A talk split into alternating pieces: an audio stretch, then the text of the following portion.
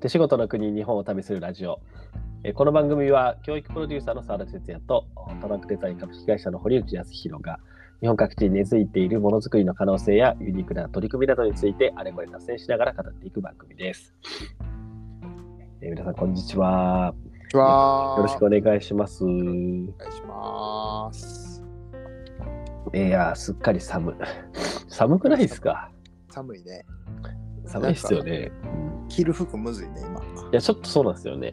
うんあ。日中、ちょっと日光に当たると暑いし、うんうんうん。うん、夕方ぐらいが寒いし。いやー、ほんとね、昨日、あのうちの一番下の息子の運動会があったんですよ。うんうんうんいや、もうなんかつ、つらかった。寒かった。うん。寒いね。寒かったですね。昨日ぐらい俺、事務所ふと行ったら、うんあの、暖房ついてたからね。いや、まあ、それもそうっすよね。え、一昨日ぐらいクーラーやったやんみたいな。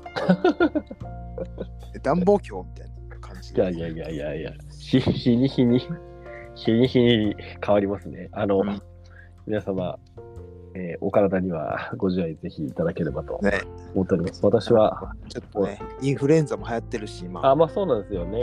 うん気をつけてください。ねはい、イベントの多い時期なんでね。そうなんですよ。そうなんですよ。はいイベントも多いし、なんかね、年末に向けて飲み会も増えていくし、うんうん。うん、私はなんか鼻水をなんか流しながら 日々、日々過ごしています。ちちょっと待ってって。やって。うん、なのか、季節のね、変わり目なのか、なんか、何ですか、お温度差アレルギああ、それもあるあるー。なんかありますよねとかって言いますよ俺もね、結構あの鼻炎持ちなんで、うんうんあの温度差の変化はね、結構くるんですよ。うん。ね、うんそうですよね。そうなんですよね。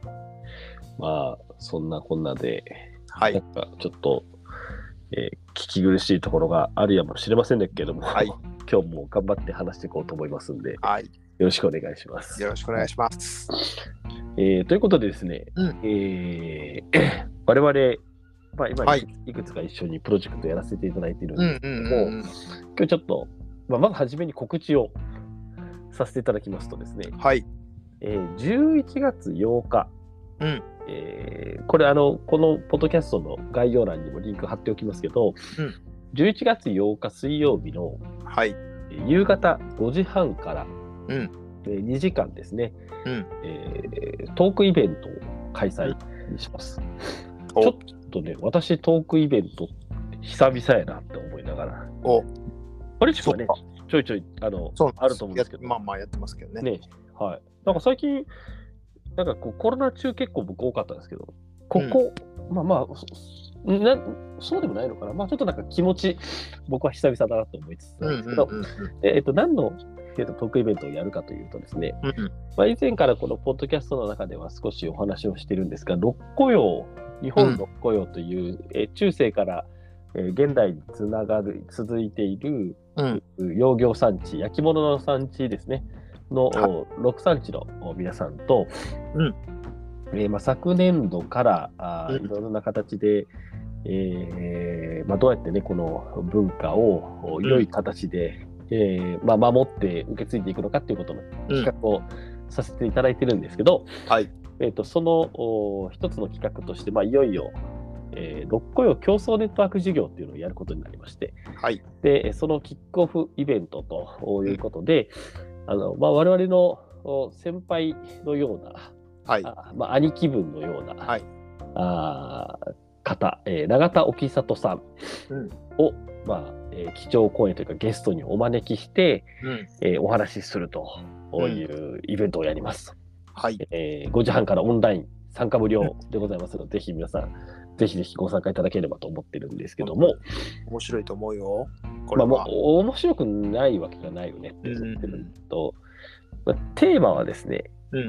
まあ、テーマというかそのタイトルは、うん手仕事の文化が結ぶ地域と未来、うん。健やかなあ文化経済圏のあり方を探る。うんね。まあ、あの、私が勝手に考えたテーマなんではい。すけど、はい。はい。はい。まあ、あのそんなテーマであのやらせていただきますんで、うんこの、まあ、あのこのポッドキャストとも、もう、大いに多分関係するうん。テーマやなと思って、えーおりますということはいですね。で今日は、うんまあ、ちょっとこのイベント自体は、まあ、沖里さんにちょっと基調講演をお願いしていて、まあ、沖里さん自身あのその地域固有の文化を紐解いていきながら、うん。うん。まあ、なんかそこに新しいなんかその文化の文脈を作られるようなうん。プロジェクト、プロジェクトだったり商品だったりうん。あの事業だったりをこう作られていらっしゃって、そのなんかアプローチがすごくなんかいつも勉強になるなと思ってうん。見させていただいてるんですけど、まあ、そんなあの沖里さんにあのえー 地域と、うんえー手仕事の文化。うん。そこから生み出される未来の可能性についてうん。おお話をいただいた後にまだまあちょっと3人でねわちゃわちゃ話を話そうと思ってるんですけど、まあちょっとそこの前哨戦じゃないんですが、うん。あー僕らはどう思ってんだっけみたいな。うんうんうんところをですね、うん。まあ、このちょっとポッドキャストで話しながらよ予習してみようかな。うんうん。なるほどなるほど。はい。はいそんそんな、そんな回でございます、今日は。はい。はい。まああの六個よねちょっとおさらいすると、まあうんうん産地、えーえっと西の方から行くとはい。広島の岡山。岡岡山備前、はい。はい。備前焼きですねはい。はいで兵庫県丹波焼きはい。滋賀県信楽焼きうん。愛知県常滑焼き愛知県はい瀬戸焼き、はい福井県、えー越前焼き越前焼き。はい。この6つですね。これがね、まあ、1000年ぐらいの、まあ、歴史がある、まああのー焼き物の産地で1年目昨年度ですね、まあ、僕らもこう6産地を巡らせていただいてなんとなくこう産地の、まあ、流通のあり方だったりとかあー使ってる材料であったりとかあー作り方だったりとか、まあ、それぞれあの異なるやっぱこう特色を持ってるなっていうのは印象的ではあったなと思っていてうん。まあそこの、まあ、このポッドキャストを聞いてくださってる方々と自分のこう地元に近いところうん。のことは知ってるけど他の産地のこと知らないなとかみたいな方はあのぜひあのトークイベントねあの聞いていただけるとなんかすごくいいな勉強になるんじゃないかなと思ってはいるので、まあ、そこもちょっとチェックしていただきたいのと、まあ、日本六個よあのウェブサイトがあるので、まあ、それをちょっとこう検索していただくとあ日本の6つの古い釜と書いて日本六個ですけど、まあ、それぞれのこう産地の特徴みたいなとか、まあ、歴史のことだったりとかも、えー、とウェブサイトにあのまとまっているので、ちょっと予習もしていただきながら、あそこで、まあ、どういうこう話の展開になっていくのかとか、まあ、これから産地を、まあ、盛り上げていくというかね、あの産地の未来をどう作っていくのか。これはあの関わる人が、まあ、どういう形で関わってい、えーいくとその産地面白くなるのかなみたいなことも含めてなんか考えていけるといいなっていうのがまあ今年度あのやっていきたいところではあるのでぜひあのトークイベント聞いていや行ってみたいなとかみたいなこともあのコメントいただけるとうん僕らタイミングでそういうツツアーみたいなねこともできるといいなと思ってたりします。そうですね。うんはい。まあ、なんかその、まあ、今回、えー手仕事の文化と地域の未来っていううん。形でちょっとテーマを置いてみたんですけど、はい。なんかこう、思ってることがあっうん。なこれこれをかこのテーマを設定するときにちょっと思ってたことがあって、うん。うん。えっと、まあ、実際問題、6つの産地を巡らせていただいて、まあ、今、堀内さんがあのおっしゃったように、なんていうのかな、本当に産地ごとのキャラクターっていうのがうん。あ違う？うんん。ですよね。うん。で、例えば手仕事っていう言葉を今回使ってますけど、うんこの手仕事っていう言葉で6つの産地をくくることはできるんですけど、うん。それってあのあるまあそうだな例えば瀬戸とかうん。常滑とかうん。信楽もそうですかね、とかだと、うんまあいやおちょっともう手仕事というよりは中量生産うん。あのよりなんかこう工業的なことをやってらっしゃるような方々もいらっしゃったりうん。して、なんでもう規模感とかやってらっしゃることのバリエーションの広さとか、うん。なんかそういったことが結構産地によって違うので、そうですね。うん。なんかこうなかな手仕じゃないやんっていう産地もこう産地内の言葉としてうんあった。りするところもあるからね。そうなんですよね。そう。なんでまあ非常にこう、なんていうかな、この6つの産地を、えーなんかその現在の時間軸うん。で、なんかよ横につなぐってうんいうことの、まあ難しさというか、いや、それって本当にする必要あるのかなみたいな、うん。なんかそういうことも考えさせられる、うん。あの、リサーチだったうん。で、まあ、それもあって、なんかもうちょっとこう、未来に向けて、うん。この六雇用っていう関わりがどんなことを生み出せるのかなみたいなことをうん。考えていった方が、なんかこう、なんだろうな、け結べるところっていうのが見つかるんじゃないかなみたいなことをうんちょっと思ったのが一つと、んあとあの、なんかまあ、ものづくりの支援を僕らやらせていただいている中で、はいえっと、なんか経済を横軸にするとするならば、例えば、あの、えっと、今、世の中が求めているものうん。に、えーその地域ならではのものを作って応えていくことで、うん。えー価値価値の循環をうん。生み出ししていくっていうよ横軸現在軸の話みたいなもので見るとするならば、うんなんかその文化って結構縦軸の話だなと思ってて。その土地その土地に過去から現在までにこう積み重なってきているそうね。からこそなんか生まれているものじゃないですか。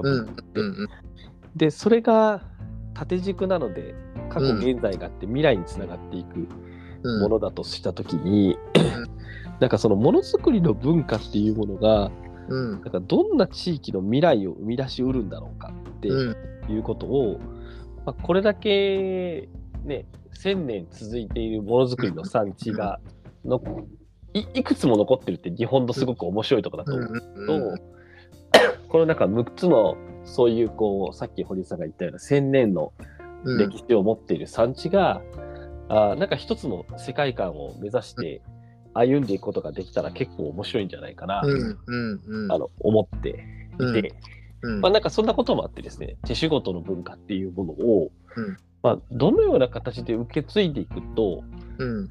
なんかいい未来につながっていくのかなみたいなことはちょっとこう、まあ、ぜひ沖里さんの話は聞きたいなというふうにそうですね。思っとっては思ってはいるんですけど、うん。うん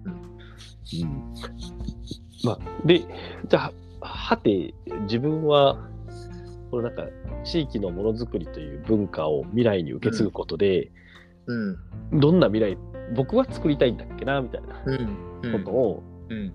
ちょっと問いかけてみて、自分自としてみると、あんまりそういう軸で、なんか残していくとか、うん。なんかユニークなものを受け継ぐみたいなうん。ことを考えてたんですけど、その残した先に、それって地域にとって何がいいんでしたっけ？みたいなのって、なんか改めてちょっとあんま深く考えたことないなっていうふうに思っうん。うん。うん。て、まあ、堀内君とかはどう思ってるのかなっていうのはぜひちょっと聞きたいかなとうん思ってるところですね。まあ、この、まあ、産地によってね、その、うんうん規模の大小ももちろんあるので、そうですね。難しいところはあるんだけども、うんうんうんうんやっぱりその伝統とか伝統工芸みたいなものって、やっぱこう、アップデートされていくべきものだと思うんですよね。うん。とはいえ、結構、あの止まっちゃってるところもやっぱあるわけですよ。そうですね。だからその今の時代に全然この今の時代のニーズに追いついてないえーことをやってる産地もあるから、うんまあそれはこう合わせていくことも大事だと思うしとはいえなんかこうなんだろうなファッションもさこう何年周期にさ古いものがもう一回流行るとかってあるやん。ありますね。うん、と結構似てるのかなってちょっと思ったりするんですよ。うん。なのであんまりこうアップデートしすぎてこうなんだろうその土地独特の雰囲気みたいなものを失ってしまうのは違うと思ってるからうん。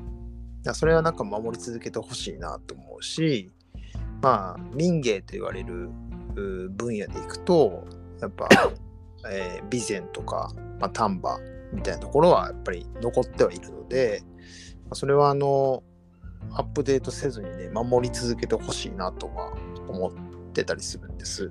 うん。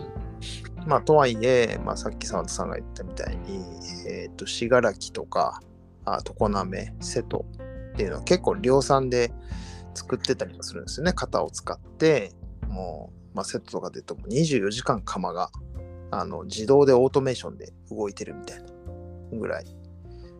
もう何何千個何万個ができちゃうみたいな。でもこれなんかこれもなんか僕は言って捉え方だなと思うんですけどうんうんうんなんだろうな、僕はこう、ね、地元が兵庫なんで、まあ、丹波焼きはしょっちゅう見に行ってたりとか、まあ、民芸の産地はまあ島根行ったりとか、熊本行ったりとか、いろんな地域行って見てるんですけど、やっぱり登り窯で焼いてとか、まあ、そんなをこう、手仕事を見てたけど、まあ、なんかこう、工業化されてる養業産地を見たときに、なんかそれぞれのプロフェッショナルがいるんですよね。うん。うん。型を作るプロフェッショナルがいたりとか、えー型にこう流し込むう職人さんがいたりとか、うんうんまあそれぞれこうパートがあって、まあ、それぞれこう分業なんだけどもプロフェッショナルがいるっていうのはなんか一人で手仕事でもう一からもう最後の焼くところまでやるっていうのとまた違うなんか見え方があるなと思ってるので、うんうんうんうん。それはそれのね、僕可能性はあるんじゃないかなと思って、最近こう、瀬戸はね、あの、通いながら、全然、あの、違う感覚を持って、通って、そこの職人さんたちと一緒に、なんか新しいものづくりできないかな、みたいなことは、やってたりします。うん。うん。なんかこう、手仕事とは違う、なんかね、あの、技術革新みたいなの結構あるんですよ。うんうんうん。なんかもう土の中のこう熱伝導率がどうだとか、結構なんかもう価格を駆使しながら、中に入れる材料のこう割合みたいなことを結構研究されてたりするので、それはそれでね、面白いなと思って。うん。うん。そうですね。なるほどね。うんうん。なんか、それはなんかこう、うんうん。アンチ特性の中での、まあ、未来の作り方って多分あのみんな一緒じゃないと思うんでだからそれぞれに多分あるんだろうなと思って見てます。そうですね。そうですね。うんなんかこう、まあ最近吉野のツアーとかを、うん。吉野林業と木造建築のツアーの、はいはい。まあ、企画コーディネーターアテンドみたいなことをややってる中でうん。感じ感じてることといさっきのその地域の手仕事ものづくりの文化と地域の未来。うんうん。っていうのを考えたときに、うん。なんかい一個これあるなってちょっと思っているのが、うん。まあ、今の話にも若干つながるところはあるんですけど、えっと、まあ、よ吉野林業、脱線しますけど、吉野林業の、特に吉野杉の良い木の定義っていうのがあるわけですよ。はい。その節がないと。うんしっかり枝打ちをされていて節がない。うんで、えーこうきめ細やかというか密度がこう、うん非常にこう詰まっていてうん木目が詰まっていてで、えっと木がまっすぐであるううん。その木目が素直であるっていう。これが、まあ吉野杉の良い木の定義、まあ、ざっくりとそういうことですと。うんうんでそれをやるためのうん。吉野林業の木の作り方っていうのがうん。ある,、あるわけなんですけど、まあこれがすごくこう手間かかるわけですね。うんうんあの通常の、えっと、1ヘクタールに1.2万本ぐらい木を植えられるらしいんですけど、初めに。これなんか普通の林業だったら5000本ぐらいらしいんですよ。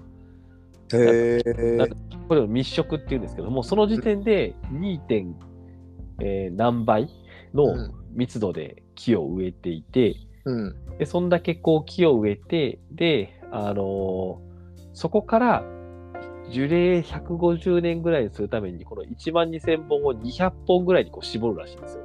はいはいはい。なんです。で、その間ずーっとこう間伐し続けるっていううんうんうん。ことをやってるので、うん。まあ、なんていうんですかね、まあ、自分の代でもは確実にキャッシュキャッシュにしない、ならないものを、えー将来に向けてめちゃくちゃ手間暇かけてやるっていうのが、まあ、吉野林業の形なんですけど、ちょっとなんかね、その吉野の方々と、林業の方々と話をしていて、うん。えっ、と、最近、いやもううちもそんな密植しなくなったっていう話を聞くことがあって、まあやっぱ結構手間がかかるのと、うん。あとその木目がないっていうことを良しとするんだけど、うん。それってまあ、割と、なんか、生、生き物感があるじゃんと。木目があるのは、生きてるってことじゃんみたいな。うんうんうん。だからそれを良しとしないっていうのは、まあ、酒樽とかね、作ってた時は、その節があるとそこが穴が開いちゃって漏れちゃうんで、それはダメだよねって言ってたんだけど、もう今別にそういう時代じゃないし、みたいなうんうんうん。ことをおっしゃられてたりするんですよ。うんで、一方で、この海外の方々、こ特にうん最近結構ノルウェーとかデンマークとか北欧の方が多いんですけど、そこの方々をお連れして、うん。あの、この吉野杉の良さってこういうとこだと私たちは考えてるんですと。で、うん。あなた方、まあ、この間来てくれたのはノルウェーの建築家だったんで、うんあなた方の目線から見て、その私たちの思うこの木の良さって、うん。まあ、端的に伝わります？と。うんうんうんどう思います？と。うん。その分高い値段払えます？ってうん。いうふうに聞いたら、うん。払えるって言われるんですよ。へえ。で、使うんだったらぜひ特別なプロジェクト、まあ、教会の改築とか、うん。あるいはあの特別な家を作るときとか、はい。ぜひ、ぜひそういうところで使いたいし、うん。この吉野杉みたいな、このきめ細やかで、こう素直で、かつこれだけの太さ、うん。樹齢のものを育ててるっていう産地を私たちは他に知らないので、すごくうん。魅力的だっていうふうに言われて、うん。うん。案内してる山森さんたちが、うん。あ、そうなんですかみたいな感じになってらっしゃるみたいな。ちょっとうんさっきの話ちょっと、あの前半の方の質問になるんだけど、はいはいはい。その密植をめちゃくちゃやるっていうのは、はい。なんだいい木を見つけるために確率を上げるためにいっぱい植えるってこと？あえっと、その側面と、うん。単純に、えっと栄養の取り合いが起きるので、はい。あのちょっとずつしか育たないはあようにするために、あーえっと、それが結果的に密度だったり、こう、ねあー連連輪の、あの細かさみたいな、細かさを作るんですよ。あーうん、なんで、ポツポツやるとうんうん一気に大きくなっちゃうから、年輪と年輪の間がガバッと開いちゃったりすると。あ、そうそうそうそうそうそう。やっぱりこう、早く育っちゃうんだ。そうなんですよ。豊かなとこだとね、太るんですよ。ああ、なるほど、なるほで、ど。太太るって、あの年輪って1年でこれだけ太りましたっていうことなので、ああ、なるほど。うん。それがね、あのあんまり大きいと美しくないっていうのが吉野の考えう方なんです。そうそうそうそう。じっくりじっくり細く、まあ長年で太くしていくってことが、切った時の年輪がめちゃくちゃこう細かく入って綺麗ってことね。でですです。です。なるほど。そうなんですよ。そうなんですよ。うーん。で、まあ、あとは、その、堀地君だったらみんな個性があるので、まあ、ちょっとうん曲がっちゃう子とか、うんうん。あとは傷傷んじゃう子とか出ちゃうんで、うんうん。まあ、そういいうのをどんどんどんどんこう間引いていくっていう。のが、まあ、特になんか、初め30年、40年ぐらいの、うん。あの考え方らしいですね。なるほどね。そうそうそうそう。うん。いや、いやなかなか、だからえ、えぐいっすよね。うん、そうね。うん。うん。そう。で、なるほど。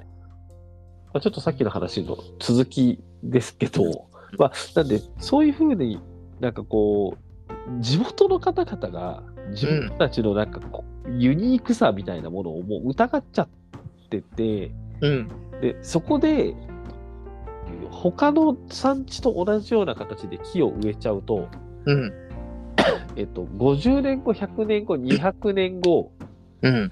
今、今、なんかこう、そこに権限してる吉野林業のユニークさってなくなっちゃうんですよね。うんうんうんうん。で多分他のサイトとあんま変わらんじゃんっていう感じに多分はい。そうね。なっちゃううんっていう、うん、なんかその世界的に見てもいっぱいあるからね。そうそうそうそうそうそうそう、う。ん、あその今節目なんだなと思って。うん。でこれをなんか残すっていうのは、うん、まあまあちょっと残せるかどうかわかんないんですけど、あの踏ん張んなきゃなと思ってるんですよ、うんうんうん。これ2100年ぐらいの吉野の人とかからすると、うん、なんかアイデンティティじゃんみたいな。うん。い今ここで僕らが守ろうとしてるものって。そうね。う んって思って。で、そのアイデンティティがあるからこそ多分次のユニークなものを作ろうよみたいなうん。うん。形になるんだとすると、なんかこの文化を残すっていうのは、うん。地域のみ未来の人のなんかアイデンティティをちゃんと残していくっていう、うん。誇りの源泉残していくみたいなことにもつながる気がするなってうんうん話をさっきのその、なんだろうな、産地固有の何を残すのかっていうだったと思うんだけど、堀内くんのさっきの話は。うんうんまあなんかそれを聞いていて思い出しました。うんそう。だもう一個あるのは、うん。まあ、今回海外の人が見て、この吉野林業、まあ、吉野木材料ね、面白いかっていう問いと一緒で、うんうんうん。まあ、僕ら六甲を巡りながら、まあ、僕はこう、地元が丹波、まあまあ、あの兵庫県なんで丹波が一番近いじゃないですか。はい。でもなんかここ地元すぎて、なんかまあ、見えてないことも、僕の中でも多分あると思うんですよね。はい。うん、で逆になんかこう、えっ、と民芸手仕事とこうちょっと違う工業的な瀬戸とか常滑とか信楽のやり方がすんげえ新しく感じたんですようん。見え方としてまあ、丹波見慣れてるとそうなりますよね。面白いと思ってうん。これはこれでやるやれることあるなみたいなうんうん。があるのでなんかこう地元のねものづくりをこう見つめてなんかこう地元のものを発信するってすごく大事なんだけどなんか他その外の人だからこそ見えることってめちゃくちゃあると思うんですよね。うん。うん。だからそこもねなんかすごく大事にしていきたいなと思ってて。うん。うん。で、六甲でやっぱ良かったのは他の産地見たときに丹波の良さが改めて見えたりしたんですよね。うん。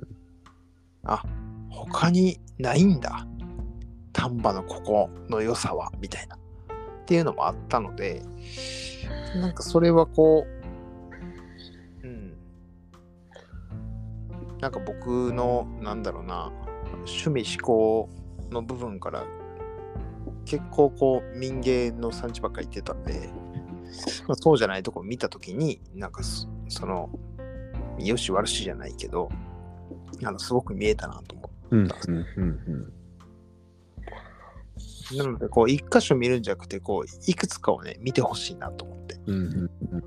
うん。備前は備前でまた全然違う、まあ、味があったりするので、うん。これ。これでね、うん、こう、いくつかを巡っていただくのがすごい、あの特徴が見えていいんじゃないかなと思いますけどね。うん。うん。なるほどね。まあなんか地域、手仕事の文化と地域の未来って話で、とっとと今の話を捉えたときに、なんかこう、なんだろうな、工業化していくこと自体が別に悪いわけじゃないんですけど、えっと、うん工業化とグローバル化は、基本的に言うと、まあ、あの、機械で生み出すことになるので、で、あの、地域性とか、うん。まあ、うんと、厳密にはね、材料、資材の調達可能性みたいなところからそこに拠点を構えてるから、多少の地域性は残るんですけど、んえっと、き機械化グローバル化って基本的には脱地域性だと思うんですよね。うんであり、なんか割とこう、どこでも同じようなもの作れるよねっていうのがまあまあね。さグローバル化のまあ、グローバル化って標準化ってことなんで、うん。まあ、そういう側面がああるなと思ってて、で、えっと、そうなっていったときに、結局その、まあ、日本の今面白いところっていうのは、うん。なんか、すごい選択と集中が下手なんで、うん。日本日本人が。うん。がゆえに、めちゃくちゃいろんな地域性が残ってるってことだと思ってるんですよ、僕は。だから、焼き物の産地がこんだけたくさんめちゃくちゃあるとか、うん。漆器の産地がめちゃくちゃこんだけ残ってるとかって、なんかこう、本当に選択と集中してこなかったからだと思うん。うん。うん。うんですよね。うん。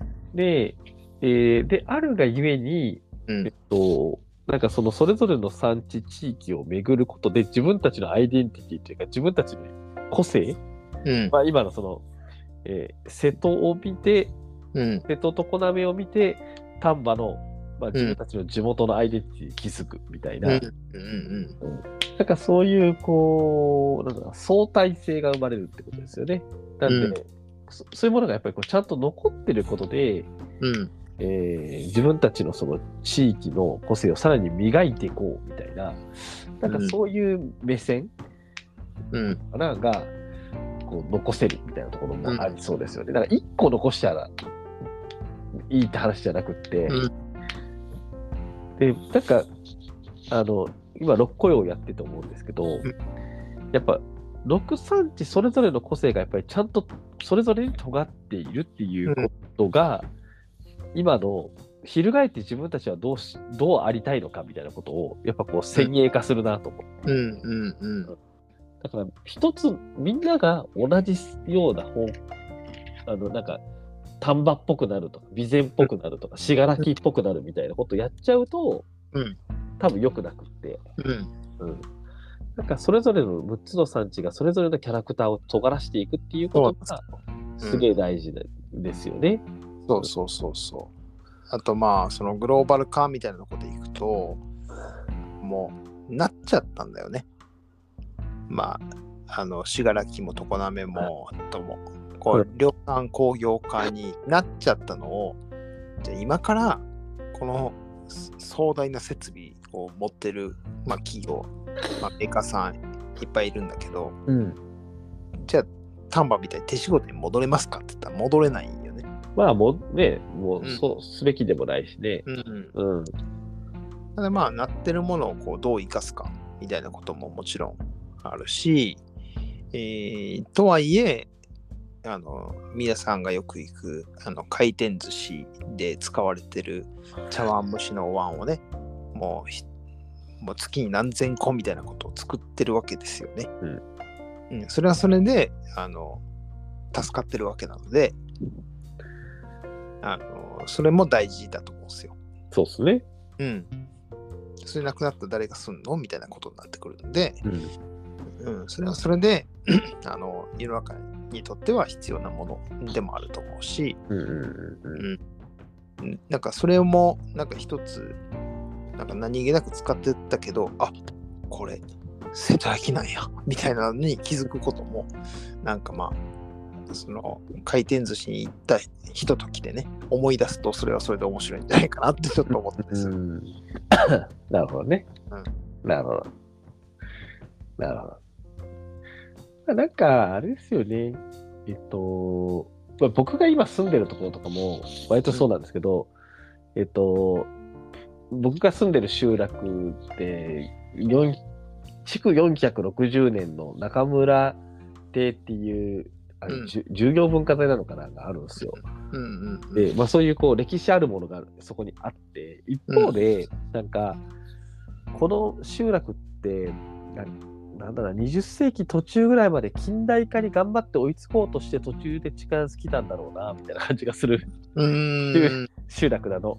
あの、堀内さん来たことあるけど、うんうんなんか、まあ、なんだろうな、石見金山の大森町みたいな感じじゃないじゃないですか。はいはいはいはい、そうね。うん。なんか、習い塾みたいな感じじゃないわけですよ。うんうんうんだもうちょっとなんか近代化しそうね。そてるうね。じゃん。うん。でも、あの、ぜ全部近代化はしきれなかったところでもあるんですよ。うん。でそれは力すぎたんだと僕は思ってるんですけど、うんうんうんでもなんかその中途半端な感じが僕結僕は結構面白いなと思ってて、うんうん。なんかその、えっ、と、丹波の里は、できれば、あの原風、本当なんか原風景って感じなので、なんか残ってほしいなっていう感じ、うん。ああ。あの風景を守り続いて受けてほしいなっていう、うん。なんかそういう感じなんですけど、常滑とか瀬戸とかはもう、な信楽もそうですけど、うん。えっと、近代化途中までしちゃったから、うんうんうん。えーそれを生かして、うん。でも歴史性文化性は結構ディープなものがあるのでうん。それとマージした時にどういうなんか産地の未来があり得るのかっていうところを尖らせて考えていけるといいですよね。と、ね。うん。まあ、それがどういうものなのかなっていうところはもちろんありますけど、うん、これさまあ、うん。このポッドキャストをやり始めた時にはいはい。なんかレンズの話したやん。はいはい。してましたね。ね1回目2回目ぐらいで。2回目じゃない？何の話だっけあれ？なんか見るもののこう あー引き出し多くないとみたいな。はいはいはいはい。ね の話にも結構これリンクするなと思ってて なんだろう。めちゃくちゃこう原風景とか、うん。ああ昔の技法だったりとか、はい。マニアックに好きな人はやっぱ丹波とか備前とか行くといいなと思うし でも全然東京に住んでてあの器とかに全く今まで興味なかったんですけどちょっと最近興味持ち始めたんですよね。とかっていうなんかライトな人とかはなんか瀬戸とか常滑とかあ信楽とかみたいなこの中間地点。古いものももちろん残ってるし近代化もあるしとかっていうなんかこうフェーズがちょっと違うんじゃないかなと思ってて。なんかそれあーなるほどね。うん入る入り口がなんか結構違ってたりすると思うんですよ。なるほど。うん。なんかそれはこう、なんだろうな、自分の興味、関心の中で、あの、入り口をどっからこう入っていくか、みたいなのも、なんか産地特性をこう知っていく中で、入りやすいのと入りにくいのと、多分、なんかあるんじゃないかなって思ったりなもるね。なるほどですね。入り口、まあ広めの入り口か、えー狭めの入り口か、みたいな。入り口、そうなるほどね。まあ、入り口のライトさだけで言うと、うん。信楽とか瀬戸とかはちょっと難しいですけどね。まあ難しい難しいっていうのは、その、知らず知らずあの、うん多分手に取ってたみたいなものもおそらくあると思うんですよ。はい。はい。そうですね。それうんまあ、瀬戸とかみの、あの、その、も、物への入り口という意味では瀬戸とかね、うん。あの、まあ、ちょっとろっこいじゃないですけど、美濃とかはね、気づいたら手に取ってるっていうのはうん。あるでしょうね。いや、今、今思ったのは、あの、さ里としての分かりやすさは、丹波はすごく分かりやすいなと思ってて、うんうんとかだと結構問屋さんたちが、あの、お表通りは全部問屋さんたちがうんうん。答えてて、で、どこ見ても、あの、やっぱり信楽といえばの狸がブワーッと並んでるそうね。わけですよ。うん。で、実はその、でも、あのメーカーさんたちはその裏通りの方にいらっしゃって、うん。そこではなんか結構個性豊かないろんなものも作られてる、うん。ここって、あの、あそその話じゃなかったかってちょっと理解してるんですけど、うんあの里に行くってことを考えると、あの、丹波よりもか信楽の方がまあちょっと難しいみたいなあ、難しいね。あるなと思って。そうそうそうそう。まあ、行きやすいのは、あの、丹波が行きやすいですね。そうっすね。うん、お店と作ってる人がみんなお店やったりするんで、直接こう入れたりとか、入り、お店への入りやすさ、アプローチのしやすさみたいなのがあるんだけど、まあ、うんどこもな、い行けば行くほど、やっぱりやり方が違うので、こう、知識みたいなところとか、技術みたいなところは、全部ディープなんだけど、そうですね。うん。うん。うんうんまあ、その、今言った、澤田さんが住んでる五世の地域がね、えっ、と、めちゃくちゃ田舎じゃなくて、ちょっとこう、シティっぽさもある中途半端なところみたいなところが、イエスイエス。うん、なんか技法としては、あの、もちろん民芸も残ってる一方で量産もやってるっていうなんかこう中途半端みたいなところもあってうん。わかりにくさね。そうそうそうそううんうん。そうね。うんなるほど。っていうなんかこうなんだろうな難しいなまあライライトなのかディープなのか。なんか、そうそう。あ、なんか、うん。そうそうそう。いや、そう、いや、本当あの、さっきの話で言うと、も、ものとか、あの、暮らしに取り入れるっていう意味で言った時の、なんかこう、実は接点がありましたねっていう、あの、い入り口っていう意味だったと思ってて、あのそういう意味では、あ確かに瀬戸とか、まあ、うん。常鍋が、がちょっと今し、渋い感じになってますけど、ちょっと渋いねでもまあ、べ便器はね、常鍋焼き、まあ、とこあれ、常鍋焼きではないですけど、常鍋さんではありますよね。まあだいぶ使ってますよねそうそうそうそうそうそうおい実はお世話になってますみたいな。はいはい商業施設に行ったら必ずお世話になってるそうそうそう。そうなんですよ。家ももしかしてかもしれないしねかもしれないですねはい。そう。そう。まあ、えー、リクシルさん応援しておりますみたいな。あとまあ信楽で言ったら皆さんよく行くあのスーパー銭湯とかのねねあ、そうですね。あの一人用で入るうん、なあのお風呂ね。湯船みたいなはいやつ冬冬季のお風呂。そあれ、一人ですかね。溢れさせるやつねバシャそう そう、バシャーっつってね。あれ大体信楽焼きですねそうそうそうそうそうそう。まあ、大体最近スーパーセントでどこ行ってもあれありますよ。あれあるうん、ね2つ3つぐらい並んでてねそう。いや、優しが優雅に溢れさせるってやつそうそう。いや、しがらき頑張ってんなと思って。ああいう大物が作れるのが信楽だったりするんですよねうんうんなんで、まあ、知らず知らずにお世話になってて、あす実はそういう産地で作られてるんだっていうのを溢れさせながら、よしよしってこうなで撫でるとすごくいいと思うんですよ。うんうんで、考えていくと、なんか産地とのこう接点みたいなことで知らず知らずあったりするので、まあ、そういう目線で産地行くと、また違う見え方だったりとか、面白さとか、あのね、好奇心みたいなものって湧き出てくると思うので、うんうん。うんなんかそういう気持ちを持って行ってほしいなっていうのはありますけどね。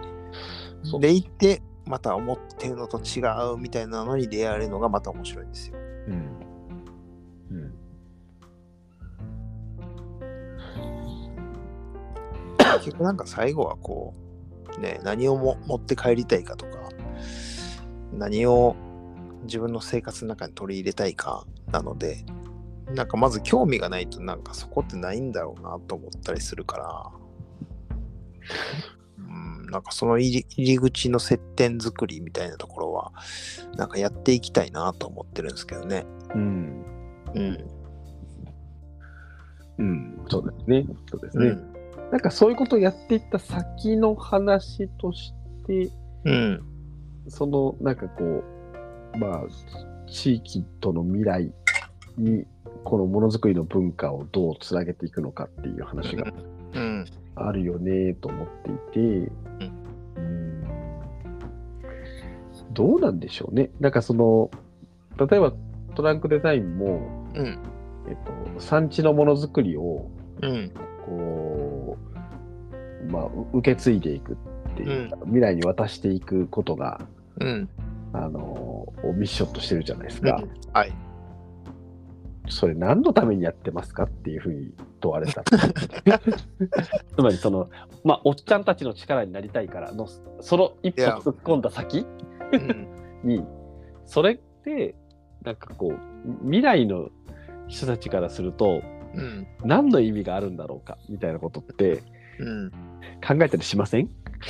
いや、し全然しますよ。ねうん。なんかに、それこそなんか、まあ、自分たちの子供たちでもいいんですけど、うん。まあ、例えば2050年ぐらいだと、うん。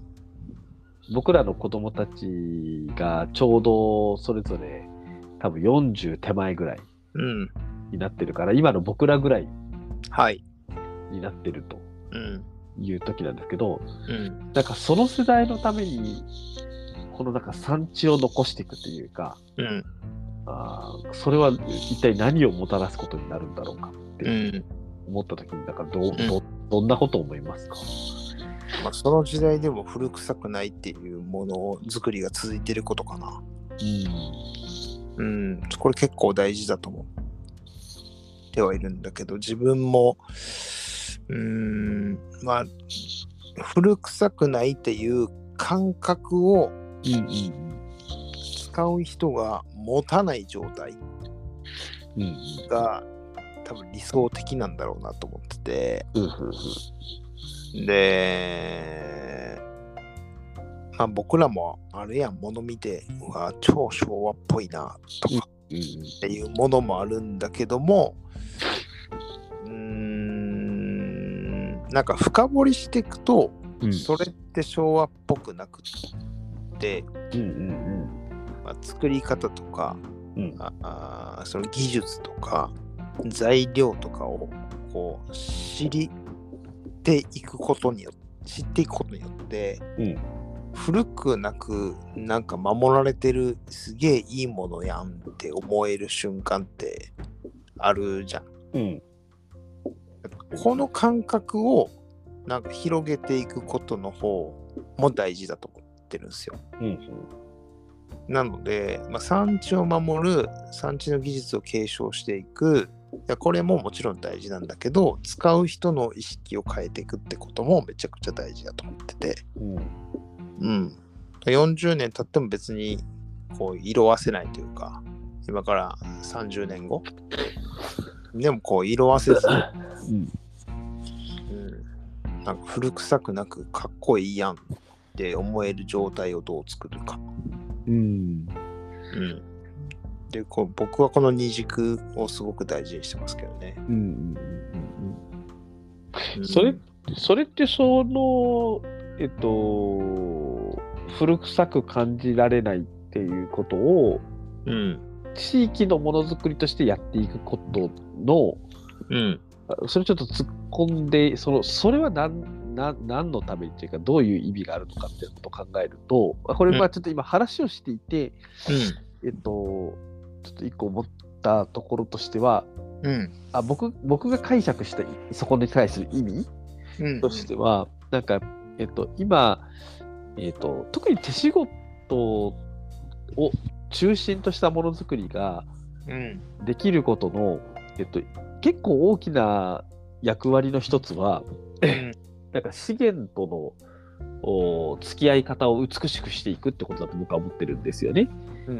うんまあ、地産地消っていう言葉がありますけど、んなんかこう、よりしその地元の資源の有限性とか循環性みたいなうん。ことを、こう意識したものづくりとものを使うっていうことのうん。文化を、割と手仕事は、うん。なんか取り取り戻していけるっていうか、うん。ちょっとそのややりすぎちゃったところでうん戻していけるうん。ところがあると思ってて、うんで、えっと、そういった、なんだろうな、こうプロセスそのものが美しい、えっと、ものを作って使う文化みたいなものを、うん。えっと、こう未来に向けて受け継ぐっていうより、これどっちかってこう、ちょっと改めて作り直していかなきゃいけない。と思ってるんですよね。うん。で、その中において結構重要なのは、それが結局ダサかったら使わないじゃんみたいな話って結構あるよねって思ってて。あるある。うんまあ今もそれありますよねと。ある。確かにそれは地元の県産材を使われていて、うん。えー手仕事で職人さんが一つ一つ作られている、えーなんでちょっとお高いんですっていうのを差し出されたときに、うんでもこれは、まあ、いいらないかなって 結構ありますもんね。ありますよね。ありますよね。うん、すごい、すごいんだけどね。そうそうそうそうそう。あそれはそれはそれはと思うんだけど。うんコースターかみたいになったら、そうそうそうそう。それはだから、よねみたいな。ね、だから、ね、まあ用途もそうだし、うんうんあのまあ、デザインもそうなんだけど、んまたまたその用途ですかみたいな、あるよね。ものも含めてね、はいうん、なんかそのあたりがその、まあ、結局その使われるものはい。使いたくなるものはい。っていうものを作っていくっていう、はい。それをなんか地域の文化とセットとにセットで残していくっていうことが、そうですね。うん。まあ、その意味は何かって言った時に、そのさっきのあのププロセスの美しさそのものを、うん。なんか未来に渡していくために結構そこ大事なんじゃないかなみたいなことを僕はちょっとうん。聞いてて感じたんですけど、いやまあまあなんかデザインってうん。いわゆるなんかアシストって感じですよ。うん。ゴールうん。のため。技術、まあ、素材も、まあ、すごくねめちゃくちゃ大事だしでも今言ったみたいにいやこれはちょっとなっていうのもあるのでうんうんそこだけちょっとこうあの手直しするというかうんうんうん。あのサポートしたりアシストすることによってちゃんとこう使われるものにあの変え変えていくというかあの使ってもらってそれをより、えー技術や素材に興味を持ってもらっていいやんってなるようなうんゴール決めるためのパス出すって感じの仕事かなって僕は思ってますけどね。はいはいはいはいはい。結構僕のデザインって大きく変えないので、うんうん、ちょっとこうしたら良くなるのにっていうことをちょっとこう良くしていってるって感じかな。うんううんんなるほどね。うん、デザインを変えない、ちょっとまあ、あの、お次のね、てててみ、あの、商談会でも出しますけど、はいはいのはい新ブランドはデザインしてないですからね、もののデザインは。ねえ、うんでして。はいぜあれ、全って読めるんですか？全です。はい。はいはい。あの、ブランドはインスタの、あのあれなんだっけ、ストーリーか。うん、本当インスタがあんま分かってないんで、ストーリー。ストーリーで、あ、あ言うてたやつやなと。うん、そうそうそう。ええええ本当にあの学校給食で採用されてる強化時期なんですけど、まああのお落としても割れにくい、まあ、子供さんでも使えるようなあの食器なんですけどああのまあすごくね日本って厳しい規格がありましてまあは跳ねられるものもたくさんあるんですよ。うん。でも製品上の全く問題のない、えーものなんですけどまあそれをもう SDGs と180度真逆な感じでやっぱ廃棄されるものもたくさんあって、これをまあどうにかちゃんと製品化して皆さんのこうねあの食卓に届けたいなと思ったんですよね。はい。うん、でまああの、小さいお子さんがいる家庭ではどうしてもやっぱり食器って割れちゃうから、まあ、プラスチック製のものを使ってたりするんですけどやっぱ小さいうちからあのちゃんとした時期に触れることによってねうん。そのし食生活だったりとか、まあ、そのか感覚みたいなものもあの変わってくるなと思ってるので、うんうんうんまあそこを、まあ、大人と同じもののものを使うっていう、まあ、そういうちょっと食卓を目指して作ったブランドが来週お披露目になります。みたいなちょっとしたこうサポートなんですよね、それって。うんやり方みたいな。なんかそこだけをこううまくやっていくことが、まあ、産地の次の未来を作っていくとか、まあ、その技術がちゃんとこう伝わっていくうんうんうんうんうんっていう状態を作ることなんじゃないかなと思ってうんたりします。うんそうですね。そうですね。うん。なんかあと今今の話聞いてて、まあちょっとあの前の話はまた今度どっかで深掘りしましょうなんですけど、あのなんか単純にそういう未来につながっていくよねっていううん手触り感が持てることそのものがうん。まあ、例えばその職人さんたちにとっての、なんか今を生きる喜びになるというか、なんか自信になるみたいなとこってありますよね。うん。うん。そうね。それとも全然違う鎌本さんでも、あの、お願いしてる、ちょっとプロダクトがあって、はい。で、それも、自分たちのこれはもう課題研究なんで、研究し続けさせてくださいって言われたんですよ。はいはいはいはうん。で、これも検査機関持って行ったりとか、いはい。うんうん。あの、なんそ素材からもうちょっとこう、独自開発したいみたいな話になってきて、はいはいはいい。や、これはもうなんか瀬戸ならではだよなと思ってました。うん。う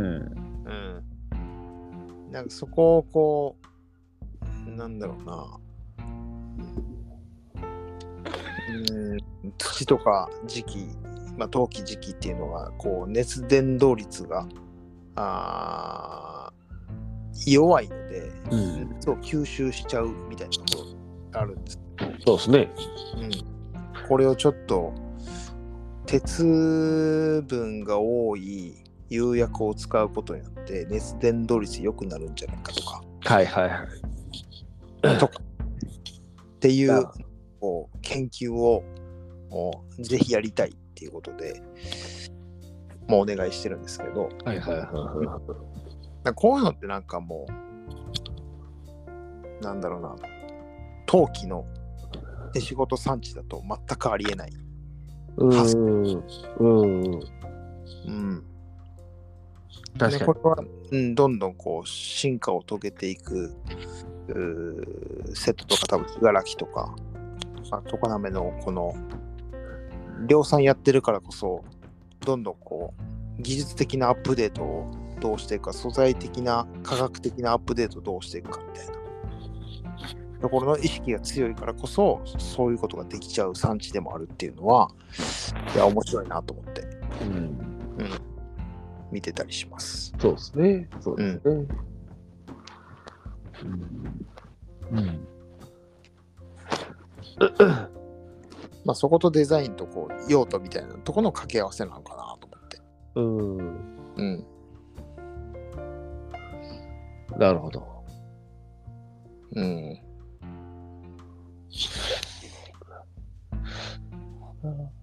これがなんか手仕事産地だと、なんだろうな、形とかのテクニックでなんとかしちゃおうみたいな。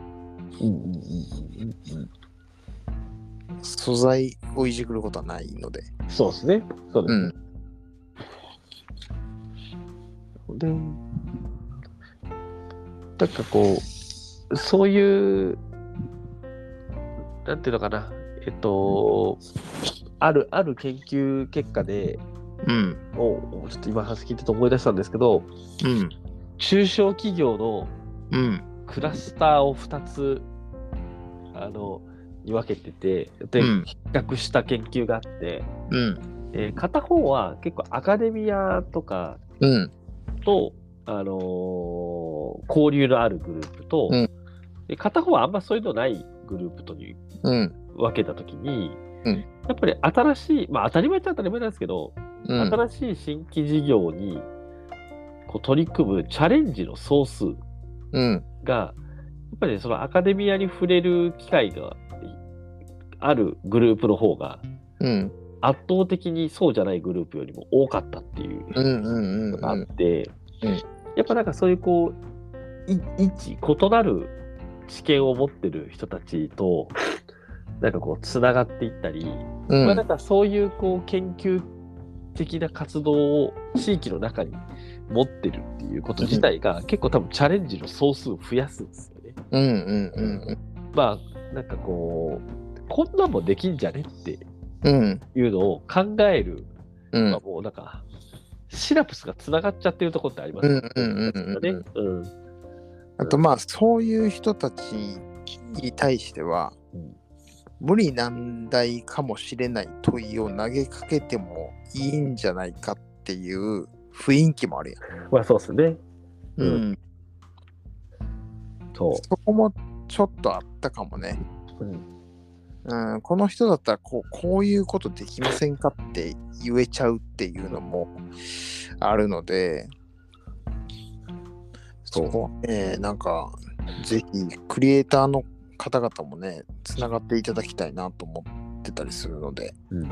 うんでまあなんか今、信楽とかでチャレンジされてらっしゃることとかを見ると、うんまあ、あのガラスファイバーをね、はい。まあ、一応糖度も混ぜながらガラスファイバーをあの、陶器として焼く。うん。陶器で陶器として焼く技術でガラスファイバーをで成形したものを焼くことでうん。あの透過するそうですね。陶器のようなものとか作ってるじゃないですか。なのでなんかその彼らとかとが取り組んでることを見ていて思うのはうん。あの土を焼いたら陶器ですよね。うん。でまあえっ、といまあざっくり言うと石を焼いたらうん。じ磁器なわけですけど、うんうんえっと、その陶器でも磁器でもないものを、うん。えー養業産地としてうん。新しく作っていくみたいなことを、うん。なんかなんかまさに今後やっていかれるんだろうなってうん。思っていて、うん。うん、なんかもうそういうこうなんだろうなあのー陶陶芸の産地っていううん枠にはまらないチャレンジがうん。特になんか信楽とかねそ瀬戸とかで起きてるわけで、うん。まあ、これはこれですごくお面白いというかね、やうん。や焼き物っていうものの可能性がこのうん。それぞれの産地から広がっていく、そうそうそうそう。まあ、そういうのはえ変な話多分丹波とか備前とかでは起きない、うんうんうん。うんことなんじゃないかなと思いますよね。やっぱこう、うん備前は備前でねあのその再生土っていうのをねうんやる取り組みもこれは釉薬を使わない焼き締めの陶芸産地ならではなんですよね。そうですね。うん。釉薬使っちゃうと、えっ、と、陶器がガラス質になっちゃうので、はい。これが土に戻らなくなっちゃうんうんですよ。うん。うん。だから釉薬を使ってないからこそ、例えばまあ、焼きが甘かったりして失敗したものを全部あの粉にもう一回戻して、あの、うん。土使うっていう再生土をやるプロジェクトが、あの、備前ではやってたりっていうのも独特だなと思ってて、それはそれでもう僕は面白いなと思うんですけどね。うん。うん。これは他の産地では逆にできない、こう、備前らしさうんでもあるので。うんうんうんうん。そうですねうん。そうね。そう。まあ、本当何に着目するかうん。なっていうふうに思いますけど、うん。まあ、だからそういったことをね、突き詰めて、その、うなんで、例えばそのし、せまあ、信楽ってすごい土がいいっていうのもあるからこそ、さっきみたいにチャレンジをされてらっしゃるところもあるんですけど、あの、えー、もし、その土を使って焼くという、うん。えー形ではないうん。養養業がこの土地に発展していたとするならばっていう、うんだからそういう問いに基づいたチャレンジを例えば滋賀県ではしているうんとっていうし、うん。えっと、まあ、備前はね、今の話で、えーもし土は一回焼いたおしまいではなくって、うん。こう、使い続ける、うん。うー養業産地うん。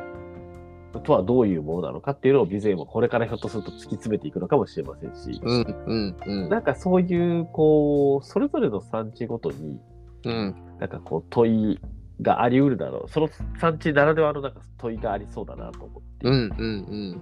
で、なんかそういう、こう、これまでの歴史の的に積み重なってきてる文脈を、うん。ちょっと遡ってみて、どっかでかありえなかった分岐をさせていくみたいな。ああ。うん、で、未来を作っていくみたいな。うんまあ、お沖里さんって結構そういうことやってるじゃないですか。そうですね。うん。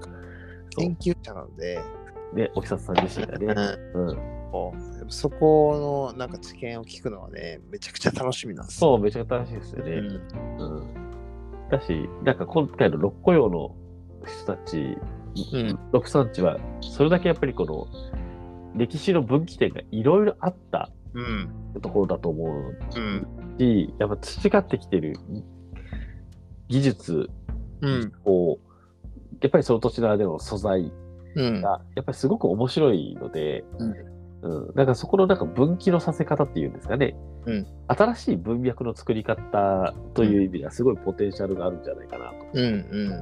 うん。うん、なんか、沖里さんの話もすごい楽しみだなと。はい。多分僕らにはない違う感覚の切り口で、えー産地のこととか素材のこととかを考えてるので、そうですよね。はい。それも、皆さんもそこを楽しみに聞いていただけたらいいなと思ってます。そうですね。うん。今日、なんか僕らがああだこうだ喋ってきたのは、なんかその、地域のものづくり、手仕事の文化と地域の未来っていうことうんに関して言うと、その、えー なんだろうな、そこの産地の個性が磨かれている、うん。そんな未来が作れるんじゃないかとか、うん。えーその結果としてその地域に生きたり、暮らして働いていく誇らしさにつながるんじゃないかとか、うん。うん。うん、あとはその地域でこう作って使って循環するっていうそのうんプロセスの美しさを残していくことができるんじゃないかとか、うんあーまあなんかざっくり言うとそんな話をうん。ああだこうだってきたんですけど、うんえー多分今ね堀内君が言ったようにこう全然違う話を北田さんは言いそうな気がするからそうそう。別に答えじゃないけどうん。なんかそこのなんだろうな意見合わせみたいなものはちょっと楽しみだなと。まあ、毎回ね、飲みながら思うのは、はいそういう考え方とそういう目線で見てるんやっていう驚きと発見が毎回あるんで、そうですね。そうですね。まあ、なのでこの人をゲストにしたっていうのもあるんですよね。そうですね。うんそうですね。うん。僕らも楽しみだし、うん。うん。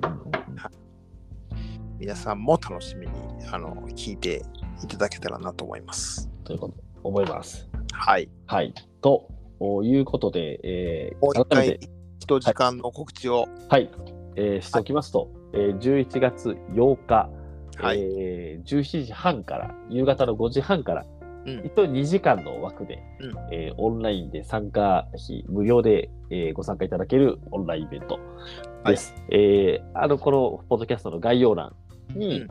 あの、六個用のウェブサイトの告知ページを貼りますので、はい。ぜひそちらから、あの、リンク先に飛んでいただいてね、えーはい。オンラインイベントご視聴いただければなと思いますし、当日、はい。あの、いろいろと、あの、ご質問とかいただけると、うん。なんか、我々フォールもそれ拾い上げながら、うんああだ、ああだ、こうだ話をすることができるので、うん、だからとても楽しみだなというふうに思っております。ぜひ、皆様、この機会にご参加いただければなというふうに思ってます。まだ今、クローズで告知してるけど、結構集まってきてるよね。そうですね、もう30人近くで、あの、うん予約入って、そんなまだなんかあんまり大々的に告知してないのに、すで、に集まってるなと、うんうんうんうれ嬉しい限りですね。うん。うん。はい。はい。ということで、皆様、ぜひリス、ナーの皆さんも、はい。ぜひ、よろしくお願いよろしくお願いします。まあ、そんなこんなで、えーはいえー今日はちょっとお11月8日のそのお六個用のイベントの前哨戦ということで、うんああだこうだとお話をしてまいりました。はい。はい。えーぜひ当日のイベントでまた全然違う話を僕らしてる可能性がある。それもね、えーぜひ楽しんでいただければなと思います。これ、はいオンライン顔出しでやってる。あ、そうそうそうですです。ねはい。はいなんですけど、はいえっと、ちょっとこれ、まだごそ、競技会の皆さんにもご相談できたようであれですが、うん。あの、このポッドキャストでも、その、うんその音声データそのまんま、なんかこう、配信できないかな、みたいなことを思ってるんで、はい。はい、したい。で、うん。えーまあそんな、まあそれがもしダメだって言われたら楽屋トークを配信します。そうしましょう。はい。はい。はい。そちらもぜひお楽しみに。はい。はい。ということで、えー今日は、えー今日は？いつもそんな締め方してないな。